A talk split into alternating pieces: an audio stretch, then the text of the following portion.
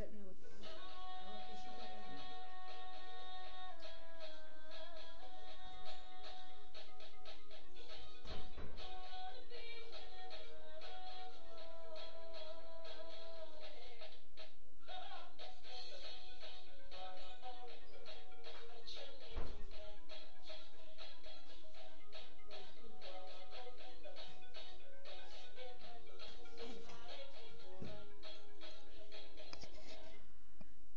Hola, muy buenas tardes. Bienvenidos a Casa de África en Argentina Radio.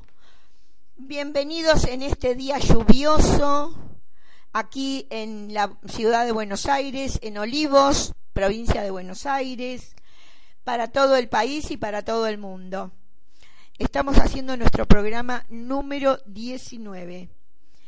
Empezando la Semana Santa aquí en, en la Argentina este, y, bueno, haciendo todo lo posible para mm, transcurrir esta, este, esta semana en armonía y en paz, como nos, como todos los seres humanos estamos necesitando en estos momentos tan difíciles que tiene el, que tiene el mundo, ¿no? en cualquier lugar del, del planeta hay conflictos, hay momentos de mucha tensión y es lo que nosotros estamos tratando es desde nuestro pequeño lugar que es la, Casa de África, estamos tratando de, de vivir en armonía, en armonía y en paz, como tantas personas lo están deseando en este momento dificilísimo que están pasando muchos, muchos, muchos, muchas personas aquí en la Argentina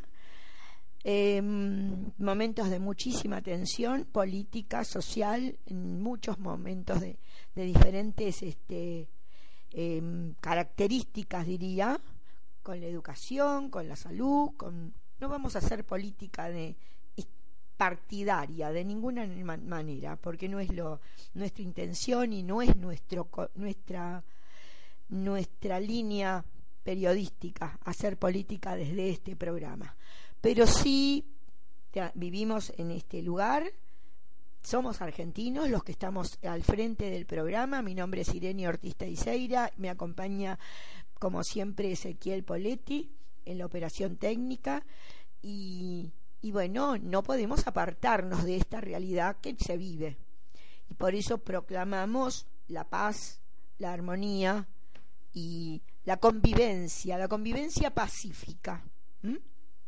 Así que bueno, vamos a, tratar de hacer un programa lo mejor que podamos y también solidarizarnos porque tengo muchos, muchos amigos de, esa, de ese país con, la, con la, comunidad siria, que es una comunidad aquí en Argentina, a, quienes, a quien conozco muchísimo, he participado en muchísimas cosas. Hace poco estuvo estuvo en un evento que auspició la Casa de África, un músico de Siria, y entonces nosotros nos solidarizamos con el pueblo, con el pueblo sirio. No queremos guerras en ningún lugar del planeta y Siria creo es uno de, uno de los lugares que últimamente ha, ha sufrido tanto como es nuestra querida África. Es como que se van pasando las las guerras van pasando de lugar en lugar, los que comercian con las armas quieren eso, eso, ganar dinero a través de las armas sin importarles las muertes y los, los sufrimientos del pueblo de los pueblos y esa no es nuestra intención. Siempre ha sido nuestra intención en la, la paz. Yo soy embajadora de paz después de todo, nunca lo digo, pero en este momento creo que corresponde. Este, soy embajadora de paz desde el año 2007, un honor que me fue concedido en aquel momento justamente por haber em, recibido en esta casa a chicos venidos de, de, las guerras, de la guerra de Liberia en aquel momento. En el 2004 vinieron refugiados a la Casa de África, así que imagínense si estaremos en contra de las guerras, a favor de la paz, porque lo vivimos prácticamente en carne, en carne viva, porque uno vive esas cosas en carne viva. Trataremos de hacer este programa lo mejor que podamos, así estemos con el corazón muy dolorido por todas las cosas que están sucediendo, pero poniendo un poco de, de buena voluntad y de, de armonía, como decía mi abuela, que lo de verdad lo decía, cuando había mucho lío decía armonía, armonía, y eso es, es fundamental. Así que empecemos el programa ya y contándoles que em, las actividades de Casa de África y sus programas radiales en especial han sido declarados de interés cultural por resolución 2006-54 por el Ministerio de Cultura de la Nación. También ha sido em, es premio Lanín de Oro 2012 como mejor programa educativo y premio Lanín 12 de Oro 2012 como mejor programa de arte y cultura, dado por la prensa fueguina. Eh, también es premio Santa Fe Oro como mejor programa educativo, otorgado por los colegas de la prensa santafesina también la Subsecretaría de Comunicación Institucional y la Dirección General de Asuntos de la Legislatura porteña reconocen a este medio por su aporte a la integración inclusiva de los africanos a la sociedad argentina. La Casa de África en Argentina ha sido declarada de interés cultural y social por la legislatura porteña Resolución 431 del año 2013 y es entidad de bien público del partido de Vicente López desde hace ya cerca de ocho años. Bien, vamos a escuchar un poquitito de música porque la música es como que calma un poco el espíritu, un poco, mucho no, no pretendemos, pero por lo menos empezar el programa en, con armonía y tranquilidad. Muchas gracias y será hasta dentro de un instante.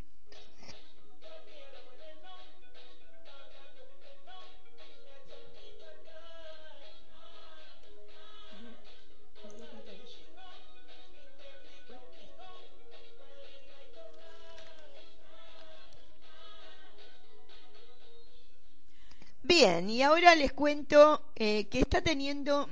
Mm, no, primero vamos a hablar que estamos transitando el diseño de los afrodescendientes.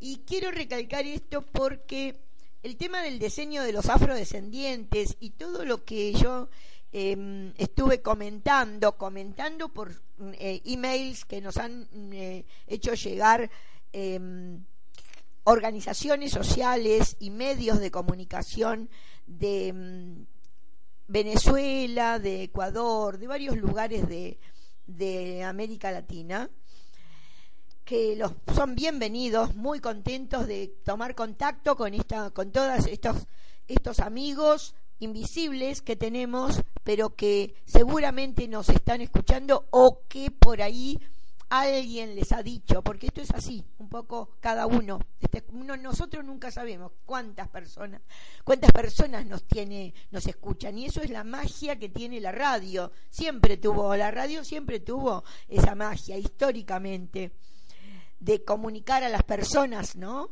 Sin saberlo. Y bueno, este tema del diseño internacional para los pueblos afrodescendientes, que va desde el año 2015-2024, ha despertado un enorme, enorme, eh, hasta, diríamos, positivamente, de manera positiva discusión, porque las discusiones no tienen por qué ser negativas, todos pensamos diferente. Y hay una enorme cantidad de gente que se ha aprendido a todos estos emails que fuimos leyendo donde se habla mucho de, de la problemática afrodescendiente, de la temática, que es tan diversa, donde hay tantos, tantas filosofías encontradas, y que yo creo que los pueblos afrodescendientes merecen, merecen ser conocidos por sus valores, por sus, por sus este, enseñanzas también. En diciembre del año 2014, la Asamblea General de la ONU, en su resolución 68-237, proclamó el Decenio Internacional para los Afrodescendientes desde el año 2015 al 2024. es un periodo histórico en, en que las Naciones Unidas, los Estados miembros, la sociedad civil y los demás agentes pertinentes se sumarán a los afrodescendientes y adoptarán las medidas necesarias para poner en práctica el programa de actividades eh, con un espíritu de reconocimiento y de desarrollo. También es para tener en cuenta el año internacional de los afrodescendientes que se desarrolló en el año 2011 y para hacer un mayor hincapié en la eh, significativa contribución realizada por los pueblos afrodescendientes a nuestras sociedades y proponer medidas concretas para la inclusión y luchar contra el racismo, la discriminación, la xenofobia y todas las formas de intolerancia. De manera que, bueno, este todavía nos faltan unos cuantos años para terminar este decenio, de manera que nos vamos a ir conociendo y nosotros siempre vamos a comentar algo de los pueblos afrodescendientes. Hemos recibido enorme cantidad de, comunicaciones vía email, vía WhatsApp, vía este, telefónica, o sea, de cualquier manera la gente se ha comunicado como pudieron, se han comunicado los amigos de diferentes lugares del país, de la República Argentina y también de, de algunos países de Latinoamérica cosa que nos complace muchísimo, como les dije hace un momento, porque es una manera de estar unidos, unidos en esta, en esta circunstancia, para desarrollarnos, como dice, desarrollo y reconocimiento. Si no, nos, si no lo hacemos, em, es muy difícil que nos conozcan que nos conozcan. Yo soy, soy afrodescendiente, soy hija de una africana y un argentino. Y nací en la República Argentina. Por lo tanto, ¿quién hay, yo siempre digo que siempre hay eh, un afrodescendiente cerca, siempre, aunque esa persona no se sienta, no se, no se reconozca, auto, eh, autorreconozca de afrodescendiente, ¿no? Es un poco de también reconocerse, ¿no? Y hay personas que no lo saben en una oportunidad, en una reunión que, en unas reuniones que hacíamos en el, en el Senado de la Nación, que nos facilitaban lugares para hacer las mesas de diálogo de los afrodescendientes, bueno, una persona participante a esas mesas dijo que no se reconocía auto, em, afrodescendiente y que eso lo había estado, lo estaba aprendiendo en esas eh, mesas de diálogo que se realizaban, que realmente eran bastante complicadas de llevar adelante, porque había mucha gente y todos con, con sus em, historias, con sus formas de ver las cosas, y, y bueno, todos participando, y se hizo, se pudo hacer. Gracias a Dios fue una, una experiencia muy positiva para poder conocer a los pueblos, ¿no? A los pueblos y a las personas también.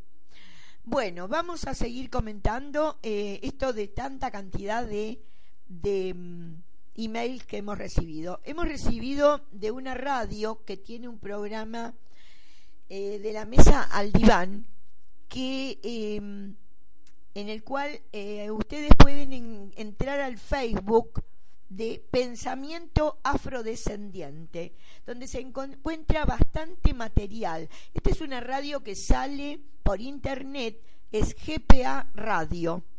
Sale por internet, entran al Facebook Pensamiento Afrodescendiente y ahí no es nuestra la radio, ¿eh? lo aclaro, es la radio de unas personas que se comunicaron con Casa de África por internet, por nuestro programa y por nuestro email este, pueden entrar y participar y encuentran todas las formas de, de digamos, de opinar, porque a nosotros nos invitaron a, opinar, no lo hemos, quizás nuestros amigos de GPA Radio, yo digo amigos porque ya son amigos de nuestra institución, este, em, están esperando que nos comuniquemos. Y nos ha resultado difícil porque nosotros somos muy pocos acá en la Casa de África. Todos trabajan en sus, este, en sus empleos o en sus oficios o sus profesiones y entonces, bueno, el trabajo se va eh, acumulando y hacemos muchas, muchas actividades y muchas cosas aquí.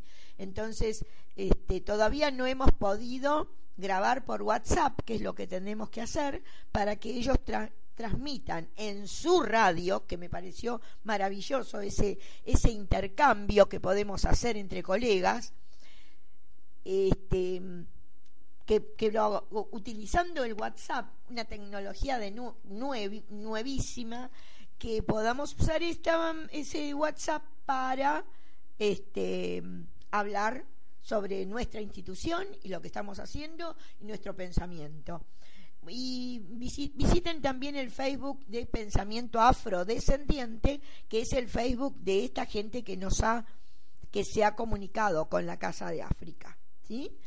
Este nuestro Facebook es, diferente, el, el nuestro, el de Casa de África.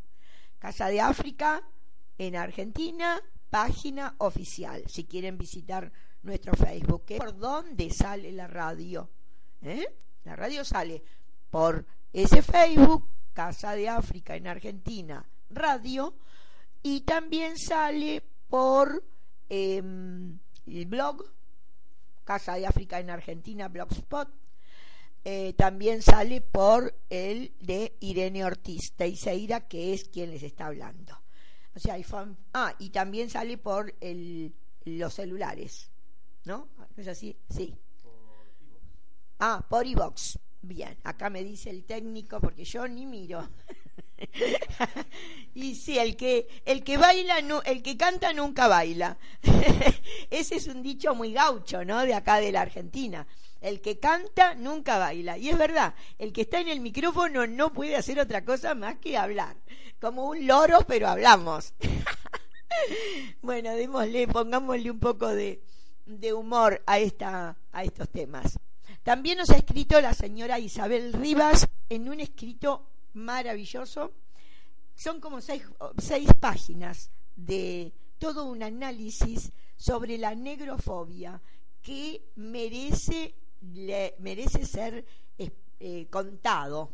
Eso lo voy a hacer el próximo lunes, lo prometo, porque este, hay muchas otras cosas que quiero que se conozcan y nombrar a personas que se han comunicado con nosotros para que sepan que los tenemos en cuenta así como nos tienen en cuenta y escuchan nuestro programa. Es muy difícil hacer radio, no es tan fácil, desde una institución. Nosotros no tenemos un edificio enorme con grandes antenas, no, para nada, desde una computadora. Parece mentiras, siempre lo comentamos, parece mentiras que desde una, un aparato, una PC se pueda transmitir al mundo. Y lo estamos realizando porque se puede, se puede hacer. Este, bueno, la señora Isabel Rivas hizo un escrito, como les decía, excelente. Y voy a empezar a, a analizar, a leérselos, leerlo, cada cual sacará su propia conclusión yo estoy muy de acuerdo en muchas cosas que ella escribe, que lo escribe un, este un grupo de personas que son de un diario que se llama eh, El Negrero. Son como seis hojas, ya les dije. O sea que lo voy a tener que eh, eh, fraccionar en dos o tres programas. también tengo que recordar que em, el Ministerio de Cultura de la Nación, de acá, de la Nación Argentina, está haciendo un, curso de capacitación que se llama Puntos de Cultura Afro. Bueno, aquí sí me permito hablar yo, Irene Ortiz Teixeira. No sé quién será que está al frente de este curso. Creo que las culturas no tienen por qué ser tan, tan, este, eh, ¿cómo les diría? A ver, cuando leí esa invitación a que acuda a un curso de capacitación sobre cultura afro y todo eso, las culturas se viven, se viven, se vivencian y después se escriben, como lo han hecho los amigos de, eh, los amigos Brunil de Palacios, Antonio José Guevara, lo, vivencian y después lo escriben. Un curso de un día para hablar de una cultura. Me parece que los, los funcionarios de escritorio no están muy enterados de lo que realmente es la cultura. De cualquier pueblo, ¿eh? estoy hablando. No importa, que sea afro, o la cultura china, o la cultura este, árabe. En un día Señores, no se puede. Así de simple. No se puede. Hay que vivenciarlo y hay que hacerlo seriamente. No sé qué, pretenden. Y tampoco me pienso prender a esto porque no me interesa. No pienso ir al curso por más que me hayan invitado. De pavadas ya estoy bastante cansada. Y son muchos años. O sea que me permito me permito, después de casi 25 años de luchar por África, por la cultura africana, em, por convencer a la gente que África existe, entonces pienso, ¿por qué? ¿Por qué tengo que estar, eh, ¿cómo les diría? Eh, soportando este tipo de cosas, ¿no? Para nada, yo lo digo, ahora cuando me invitan a cosas que no me interesan directamente lo digo. Nosotros fuimos los primeros que empezamos con este tema en Argentina, allá por el año 1995 o antes. En 1995 es la parte legal, o sea que antes estuvimos dando vueltas con este asunto de, de mostrar que África existe. Quiere decir que ustedes pensemos que no es muy, muy agradable, este, no es agradable estar discutiendo esta cuestión. Pero hemos recibido también esta invitación. La, la agradecemos, punto. También hemos recibido no, hay, un, eh, hay una cosa que dice la gente de el diario, la prensa alternativa y comunitaria El Negrero, eso que yo les decía que está escrito por Brunilde Palacios y Antonio José Guevara, es una frase que dice, negro es sinónimo de orgullo y libertad afrodescendiente es sinónimo de entrega, desarraigo y esclavitud. Bueno, queda para trabajo para el hogar. ¿Qué piensan los oyentes acerca de esta definición? ¿Eh? Yo creo que negro, sí, el negro es sinónimo de orgullo y libertad, y lo digo desde mi conocimiento con la comunidad africana y yo me considero también africana, aunque no soy de raza negra porque mi padre era blanco y mi abuelo también, o sea que este me soy sí afro, afro latina. Bien. Este, pero reflexionemos acerca de estas de estas este, frases que a veces nos chocan porque pensamos qué duro que es lo que dicen, pero quizás tengan cierta razón. Sería, es cuestión de analizarlo, ¿no? Sencillamente. También el señor Antón Ion nos escribe y él dice, ¿cómo no podemos reconocer, cómo nos podemos reconocer afrodescendientes?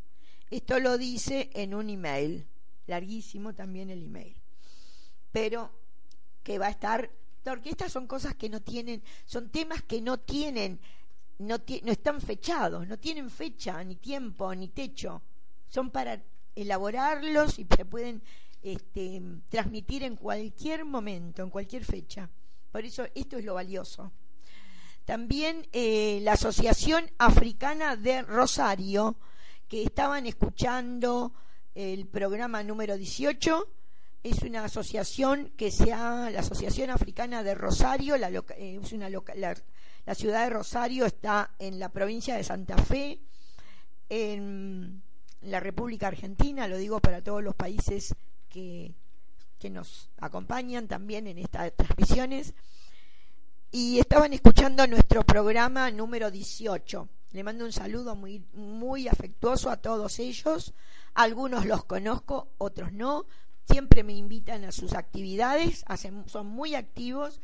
Eh, hay una señora que me complace ser su amiga, somos amigas de, de, de, de estos temas, ¿no? de, conversar sobre estos temas y luchar por estos temas, por, por esta divulgación de, de, la cultura africana. La señora Delia, ella nos, nos escribe siempre, siempre está en contacto y es la que está acompañando y, y, e, y orientando también, porque nuestra tarea y la tarea de la señora Delia es y de otras personas también, yo la nombro a ella en nombre de otras personas, es orientar al, al, migrante africano que llega a un país como lo es Argentina y le resulta tan difícil. La es integración, es este acostumbrarse a vivir en Argentina y no en África. Es una toda una cuestión que de adaptación y de convivencia. Y los africanos lo consiguen. ¿Por qué? Porque tienen esa, esa condición de acostumbrarse, de, adaptación, de adaptarse. Y de ser libres. Por eso dice orgullo y libertad. Por ahí está el tema, me parece. Me parece, porque todo tiene que ver con todo. Decía un, un gran este, conductor de la, de la televisión argentina. Todo tiene que ver con todo. Siempre vamos a encontrar un punto de acuerdo. Bueno, y vamos a mm, poner un poquito de música para poder después de contarles las noticias de África. De último, las últimas noticias que, bueno, hay algunas que no son muy buenas, pero es así el mundo. Estamos en, estamos en este momento del, de de crisis, pero las crisis también a veces son oportunidades para el cambio, ¿no? Así que bueno, los espero, espero que me sigan escuchando, tomen un tecito como lo estamos tomando nosotros para poder seguir, seguir escuchando y, y bueno, nos encontramos en unos minutos. Gracias.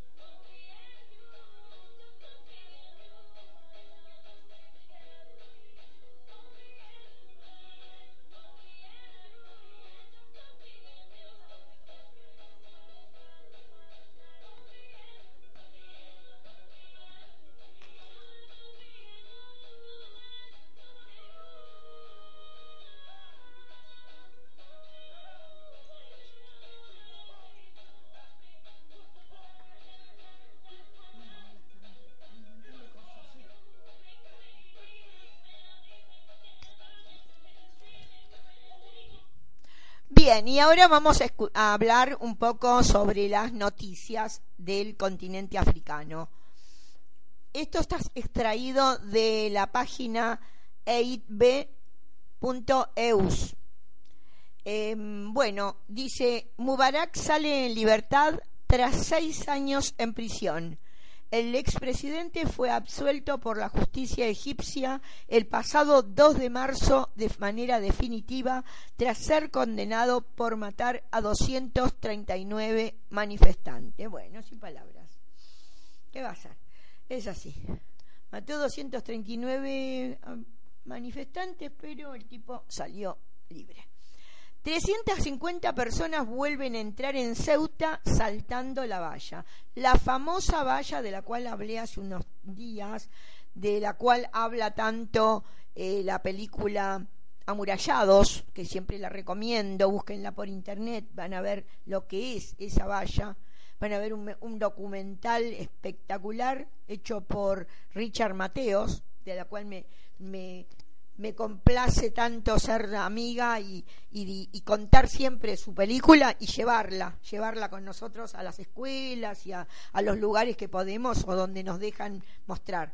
Nos, nos, dan un, espacio, ahí estamos con, la, con el documental Amurallados. Eh, bueno, dice, la, en este caso la Cruz Roja atendió a estas personas, 11 de las cuales fue, em, han tenido que ser trasladadas al hospital universitario. Porque es una valla, que es una valla con eh, alambres, alambres de púa, y todo, la gran mayoría termina herido. La gran mayoría. En este caso fueron 11, pero mm, mm, siempre las cifras son tan, tan raras generalmente se dicen, según las conveniencias son las cifras, según, según a quién le convenga dar cifras. Eso ya lo sabemos. 350, 11 de 350 para saltar semejante valla me parece que les está yendo un poco la mano, muchachos, acerca de lo que están diciendo, ¿no? Porque em, deben haber sido muchas más las personas, los africanos, que han saltado esa valla. Generalmente son subsaharianos, jóvenes subsaharianos, que tratan de saltar la valla para llegar al continente europeo. Y si 11 de 350, no me cierra la cifra. Pero bueno no vamos a discutir cifras en este momento, pero sí, no, me lo creo, como dicen los chicos. También 60 em, muertos tras derrumbarse el techo de una iglesia en Nigeria. Y según las primeras investigaciones, el techo de una iglesia evangélica se vino abajo durante la celebración de un acto religioso. Casi medio millón de niños son desplazados y explotados en la República en la RCA, la República Centroafricana. Es tan común ese tema, que terrible, terrible, terrible lo que pasa con los niños. Las grandes organizaciones que tienen en sus manos poder este, ayudar en estas cuestiones, yo creo que tendrían que tomar eh, cartas en este asunto, ¿no? Lo que pasa con los niños, UNICEF, entre ellas, y otras organizaciones grandes, enormes, que pueden hacerlo, que tienen las, las herramientas para llegar a, a las grandes potencias o a los grandes a los lugares correspondientes para luchar por los menores que sufren estas barbaridades, porque por lo general estos niños son niños que vienen de, las guerras y que ya no tienen este, familiares. Entonces, claro, se les se aprovechan, todo el mundo se aprovecha de ellos. Esos niños en algún momento serán hombres. Entonces, ¿qué vamos a hacer con esos hombres, no? Bien, vamos a seguir adelante. La violencia de Boko Haram desplaza a un millón y medio de niños en África. Otra vez los niños. El terrorismo del grupo yihadista nigeriano Boko Haram está teniendo un efecto especialmente devastador sobre la población de los niños. Un millón y medio de niños. Esto también es producto de los niños que quedan solos completamente solos. Después hay otro tema que dice, las niñas de Shibok aparecen en un nuevo video de Boko Haram. Dice que tenemos hambre. nos estamos muriendo, dice uno, una de las jóvenes que fueron secuestradas en abril de 2014, 2014 y todavía siguen secuestradas. ¿Hasta cuándo? ¿Mm? ¿Hasta cuándo seguirá esta, esta tragedia de Boko Haram en Nigeria? ¿Qué hacen las autoridades? Me pregunto. La activista de Médicos del Mundo, Fátima Jarra, habla de la ablación. Fátima Jarra se escribe D-J-A-R-R-A.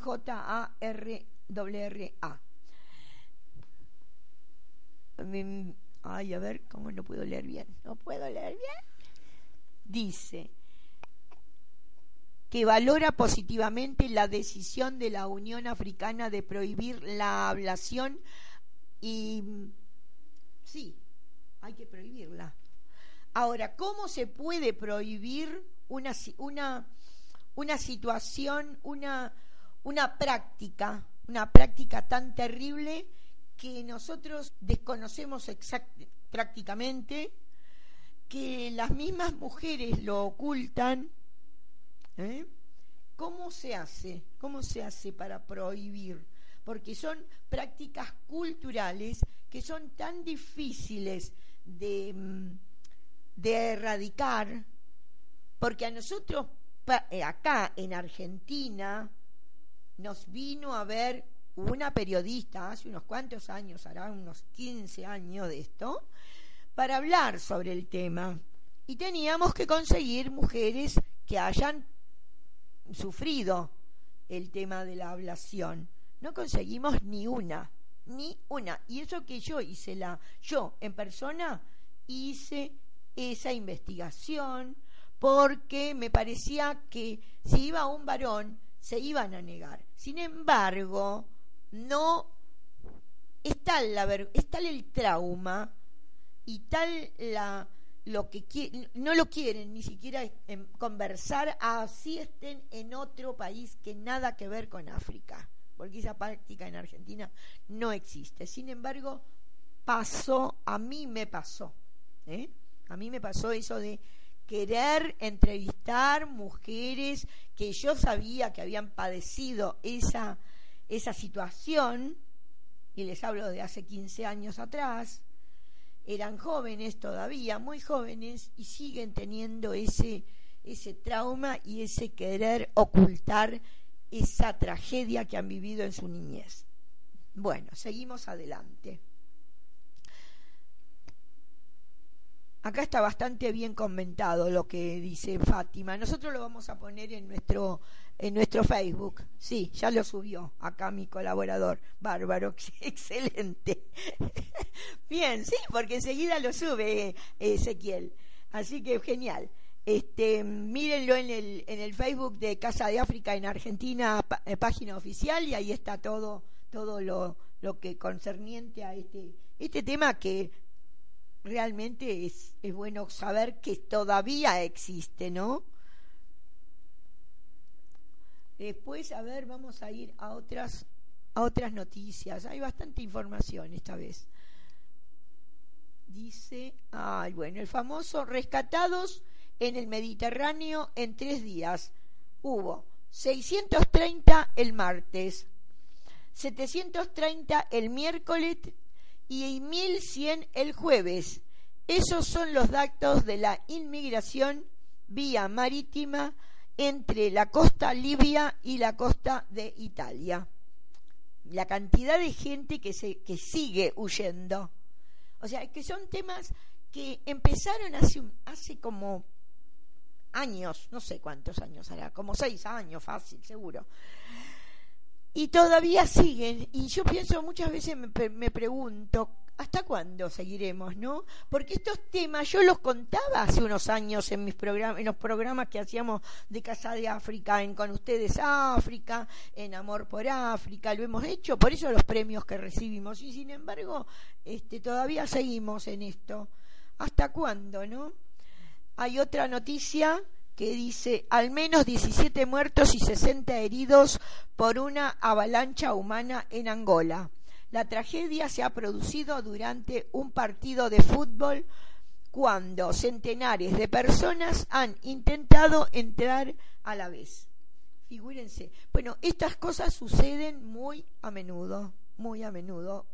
No sé por qué será. En el continente africano muchas cosas. Eh, de, esto, de los partidos de fútbol donde van miles y miles de personas. Bueno, y ahí están. A ver qué más tenemos. Hay todavía más información, ¿eh? A ver. Eh. Dice que la, acá aparece nuevamente Boko Haram. Liberadas 21 de las, de las 200, 200 niñas secuestradas por Boko Haram en Nigeria.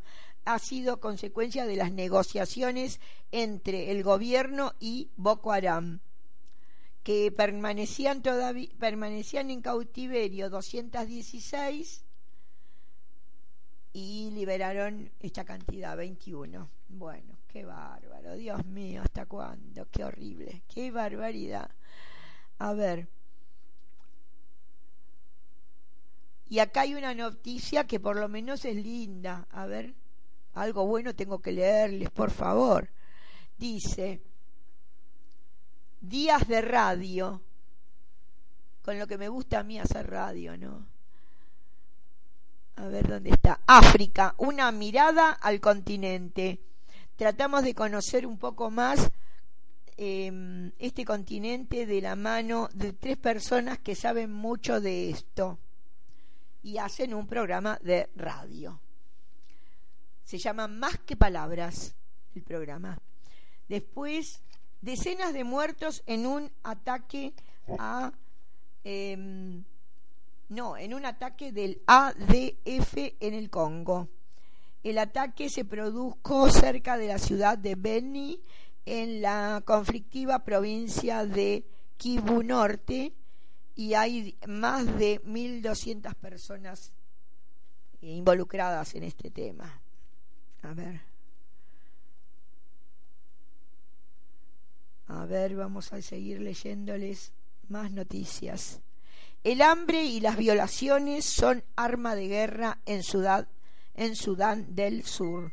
El periodista catalán Javier Aldecoa y la responsable de emergencias de UNICEF, Lorena Cobat, analizaron en, eh, este problema del hambre y las violaciones en eh, Sudán del Sur. Bueno, y ahí quedamos porque realmente es hay una enorme cantidad de información para seguir hablando en el programa y aparte quiero contarles algo de un lugar muy muy bello en en Marruecos, la parte cultural. En la parte cultural vamos a hablar de eso. Bueno, escuchamos un poquito de música y nos volvemos a encontrar. Muchas gracias.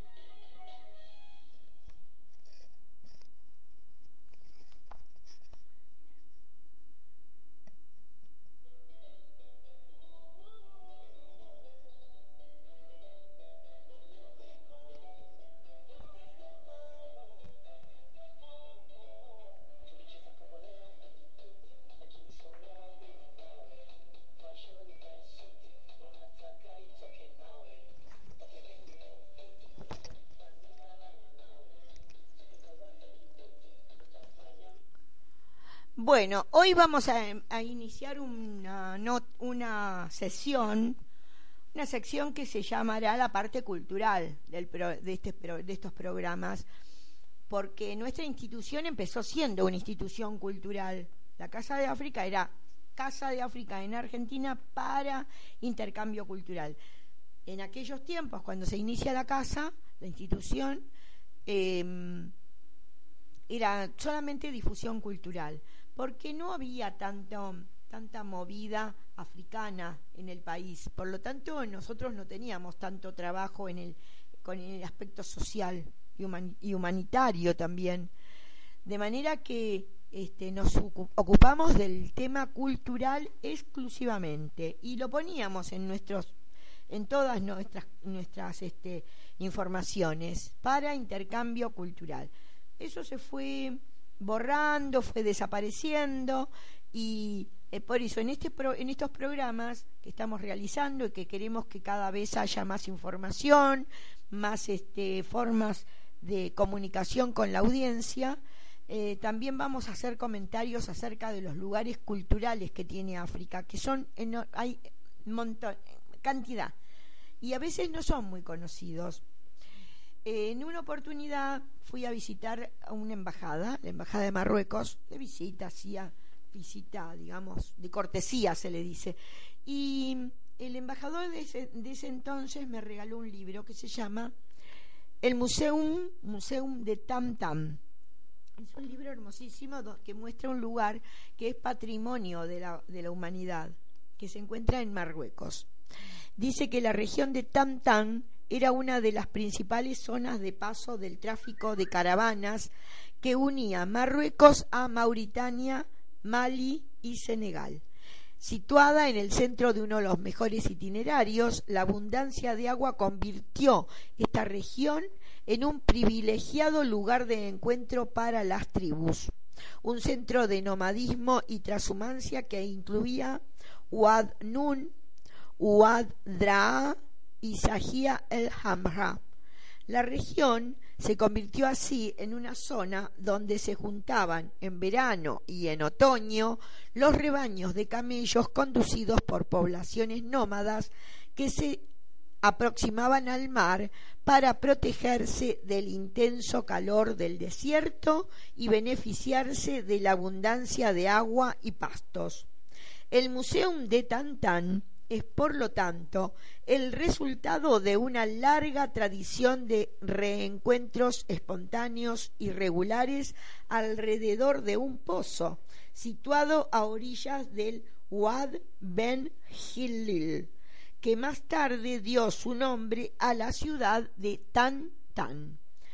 Tan Tan ha sido ha sabido aprovecharse del despegue económico y social que siguió a los esfuerzos de desarrollo emprendidos desde la recuperación en, en el año 1958 de la provincia de Tarfaya, de la que Tantam formaba parte, lo que tan solo era una simple aldea, al final de los años 50 conoce una expansión urbana considerable que a buen seguro podrá aprovecharse de los nuevos planes de desarrollo que están a la altura de las ambiciones locales y nacionales.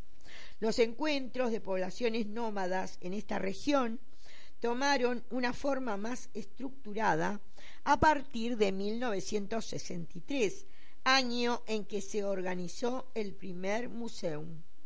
Así, este evento se convirtió en una ocasión para volver a encontrarse, para realizar compras, para vender, para intercambiar bienes, organizar concursos de ganadería, ganadería camellar y caballar. Y el museo también dio lugar a diversas manifestaciones culturales, la música, los cantos populares, los concursos de poesía, y otras formas de tradiciones orales hasaníes. Al principio, el museo estaba asociado al jeque Mohamed Lahdaf, que era un feroz resistente al dominio colonial. Este jeque eh, falleció en el año 1960 y fue enterrado en las cercanías de Tantan y a principios de los años 70 el Museum de Tantán dejó de existir, las poblaciones nómades conscientes de la necesidad de preservar su patrimonio cultural indisociable de su florecimiento duradero, han hecho de este renovado museum un objetivo estratégico que debería permitirles proteger su cultura frente a los numerosos peligros que, que penden sobre su modo de vida y sus tradiciones. Los esfuerzos emprendidos por la sociedad civil, las autoridades locales y los amigos extranjeros del Marruecos sahariano fueron consagrados por el rey Mohamed VI, quien acordó su alto patronazgo a ese festival tan esperado. En el año 2004, el Museum reanuda sus, actividades con éxito en todos los ámbitos que fue saludado por las personas y las instituciones que se interesan por la salvaguardia del patrimonio inmaterial de la humanidad. Así, a petición del comité organizador, la UNESCO lo proclamó en el año 2005 como obra maestra del genio creador humano y patrimonio inmaterial de la humanidad. Tal reconocimiento, tal renacimiento también, consagró el auténtico valor del museum y elogia los esfuerzos realizados por todos los organizadores y participantes para hacer de este festival el destacado emblema de una civilización ancestral en vías de desaparición, así como un destino apreciado por los turistas procedentes de cualquier lugar del mundo.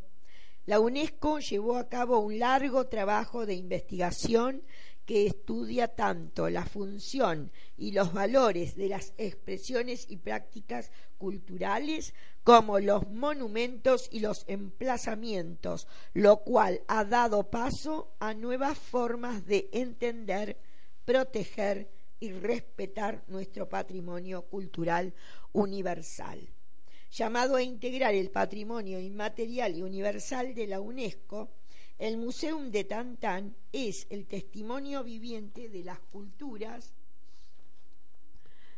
orales y artísticas marroquíes que representan una lección de conocimiento y creatividad, según apunta el comunicado hecho público por el director general de la UNESCO, Koichiro Matsuura, en el transcurso de su visita a Tantán allá por el año 2004 para tomar parte de las festividades del museo.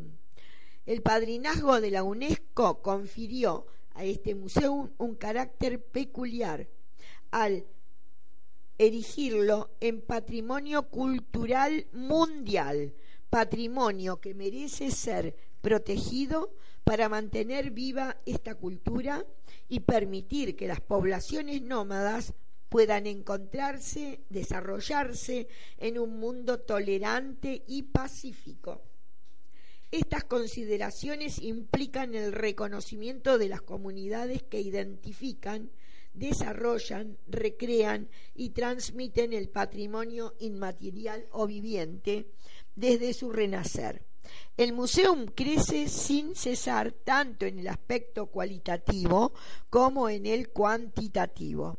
Y la última edición del año 2008 batió todos los récords porque miles de visitantes, decenas de grupos folclóricos de Marruecos y de países del África subsahariana, con sus rebaños de caballos y dromedarios, em, exposiciones culturales, una feria comercial y todo eso fue un éxito muy muy grande. Bueno, vamos a seguir comentándoles acerca de este museo tan tan especial que es este una feria digamos nómada, no es una feria que está siempre, van y vienen todo el tiempo. Y se mm, estas, estas actividades es como que se han hecho muy comunes en otros países, del, en otros lugares del mundo diferentes características según las costumbres, ¿no? Bueno, vamos a encontrarnos en unos minutos y ponemos mientras tanto un poco de música. Gracias, hasta luego.